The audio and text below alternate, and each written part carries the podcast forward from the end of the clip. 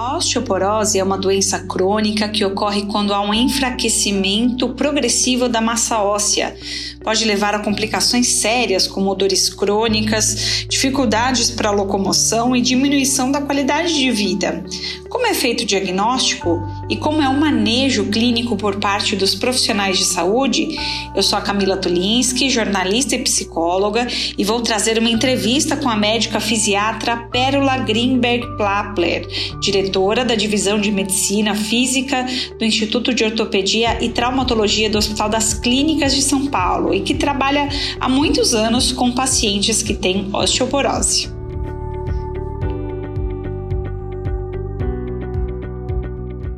Doutora Pérola, como é feito atualmente o diagnóstico de osteoporose aqui no Brasil, hein? Na verdade, a melhor maneira de se fazer o diagnóstico da osteoporose é através da densitometria. O ideal é que essa densitometria possa ser feita ainda antes da clínica de osteoporose dos pacientes. Ou seja, qual é a clínica desses pacientes? Um indivíduo que tem uma diminuição de altura acentuada ou começa a ficar com uma corcundinha, pode ser um paciente que já tem um começo de fraturas ou de microfraturas das vértebras. Um paciente que caiu da própria altura, então caiu, ele estava andando, tropeçou e caiu. Quebrou o punho, por exemplo, que é muito comum em mulheres por volta dos 50 e poucos anos de idade. Essa fratura de punho pode também já ser um sinal de osteoporose, assim como a corcundinha, assim como a diminuição de altura dessas pessoas. Pessoas que se alimentam mal, que não ingerem é, alimentos derivados de leite, ou seja, que têm pouco cálcio, são indivíduos que têm mais chances de terem osteoporose. Então, são esses fatores que a gente tem que pensar. Hoje em dia também a gente pensa muito em pacientes mais fragilizados, como pacientes, por exemplo, que têm sarcopenia e que têm aquela diminuição da massa muscular, da força muscular, uma diminuição, uma dificuldade para andar, para fazer é, levantar e sentar de uma cadeira. Esses indivíduos também associado à sarcopenia podem apresentar um quadro de osteoporose. Mas a melhor maneira, sem dúvida nenhuma, é através de uma densitometria que é capaz de identificar bem precocemente o quanto de massa óssea esses indivíduos estão perdendo. Então, existem as maneiras clínicas e as maneiras laboratoriais ou de imagem.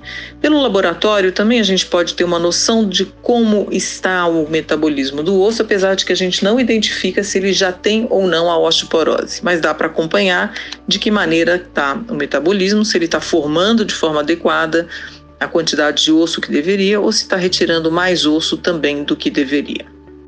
É possível identificar a osteoporose precocemente? Se sim, quais seriam aí as, as recomendações? É possível se identificar a osteoporose precocemente, principalmente através da densitometria ou daqueles sinais que eu falei na pergunta anterior. E o que, a gente deveria fazer? Muitas vezes na densitometria você já percebe que existe uma diminuição da massa óssea, mas o paciente não tem clínica ainda, não teve nenhuma fratura, não teve perda de altura, é, não teve uma, não tem uma, uma corcundinha. E aí, o que, que a gente deve fazer quando ele tem só uma osteopenia, que é a diminuição da massa óssea, mas ainda não chega a ser osteoporose? Esse é o melhor momento para a gente prevenir a perda de massa óssea. E como é que a gente previne e faz com que ele ganhe um pouco mais de massa óssea nessa fase? Primeiro, identificar se ele já entrou na menopausa. Se ele estiver na menopausa, muitas vezes vale a pena começar com uma, uma terapia de reposição hormonal ou uma terapia hormonal, porque o hormônio o estrógeno é muito importante para estimular a formação de massa óssea e ele não consegue impedir que aumente a reabsorção. Então, o estrógeno é muito importante. Então, fazer essa, essa terapia hormonal também seria bem importante como uma prevenção. E existe um tripé de, de, de prevenção e de tratamento da osteoporose que deveria também ser pensado nesse momento. E esse tripé passa por exposição adequada ao sol, para que a gente consiga formar a quantidade adequada também de vitamina D, e tendo a vitamina D, eu consigo absorver o cálcio que foi ingerido. A segunda, o segundo pé do tripé, seria fazer uma ingesta adequada de alimentos ricos em cálcio, o cálcio é fundamental. Eu preciso do cálcio para o meu coração bater, para os meus músculos contraírem, e eu preciso ter uma quantidade de e para outras outras atividades dentro do nosso organismo também. Para que eu tenha a quantidade adequada de cálcio circulando no osso ou no, no sangue, e esse cálcio poder ser distribuído para os locais que precisam dele para suas atividades, eu preciso ingerir cálcio de forma adequada, porque eu não consigo produzir cálcio, meu organismo não produz cálcio, então o cálcio tem que vir da dieta. Os melhores alimentos ricos em cálcio são, sem dúvida nenhuma, leite e derivados do leite. Então é importante que a gente tenha uma dieta, se possível, diária, com é, alimentos ricos em cálcio para que eu consiga ter o cálcio mínimo necessário circulando no meu sangue e eu possa distribuir esse cálcio. É como se fosse uma rua e eu vou fazendo um delivery, né, vou entregando o cálcio necessário.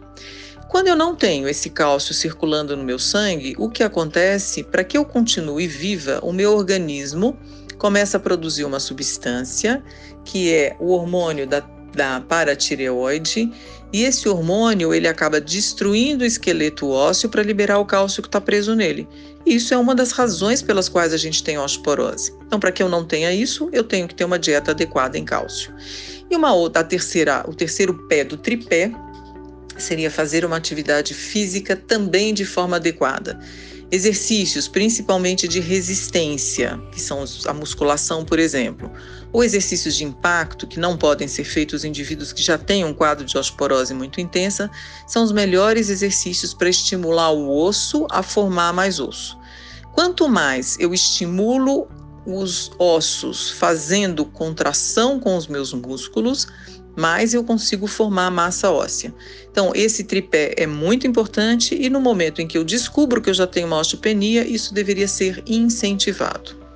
Em alguns casos, se você está tendo uma perda de massa óssea vista e avaliada por uma densitometria, você pode já iniciar nessa fase a medicação específica para a osteoporose. E para sorte nossa, hoje em dia a gente tem vários medicamentos que podem ser utilizados exatamente para tratar ou prevenir a piora da massa óssea. Em linhas gerais, os profissionais da saúde, doutora Pérola, estão preparados para lidar com a doença na rede pública ou na rede privada? Qual é a sua opinião? Infelizmente, muitos médicos não sabem como lidar com a osteoporose, mas pior do que isso, eles nem pensam que o paciente pode ter osteoporose. Então, essa fratura que eu comentei do punho, que é uma das primeiras fraturas que acontece com os, nos, nos indivíduos que já têm osteoporose, muitas vezes, ou a maior parte das vezes, ela não é identificada como já sendo uma, um dos primeiros traços da osteoporose. A diminuição de altura também não é verificada, e mesmo o paciente que tem uma fratura de quadril, ele acaba, na maioria das vezes, não sendo tratado e nem é, é visto na, no raio-x que isso aconteceu e nem se coloca no raio-x que isso já pode ser um quadro de osteoporose. Então, realmente, os, os profissionais acabam não se é, atendo a esse fator tão importante que já é o paciente ter osteoporose e a osteoporose com as fraturas e com a incapacidade que causa acaba levando muitas vezes, inclusive, à morte prematura. Então, infelizmente, os profissionais da área de saúde não estão preparados para lidar com a osteoporose. O último PCDT de osteoporose data de 2014. Qual a importância da atualização do protocolo para as diretrizes terapêuticas com a experiência que você tem na área, doutora Pérola? Alguma sugestão também? O Ministério da Saúde tem um, um que a gente chama de PCDT, que são normas ou que são os medicamentos que a gente pode utilizar para várias doenças. E para osteoporose também tem o PCDT, que foi formado, que foi feito em 2014. De lá para cá, a gente tem vários medicamentos novos e esses medicamentos novos são muito importantes no tratamento da osteoporose, que não fazem parte desse PCDT.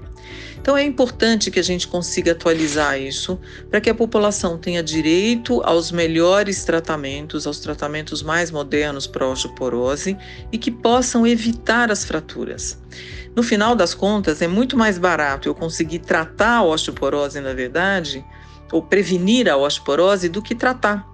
E o que tem acontecido nos últimos tempos é que os pacientes não se tratam, não se previnem, acabam quebrando o quadril, principalmente, ou a coluna, Muitas vezes tem que fazer cirurgias, as cirurgias são muito, muito mais caras do que você prevenir a osteoporose ou prevenir as fraturas com medicação adequada.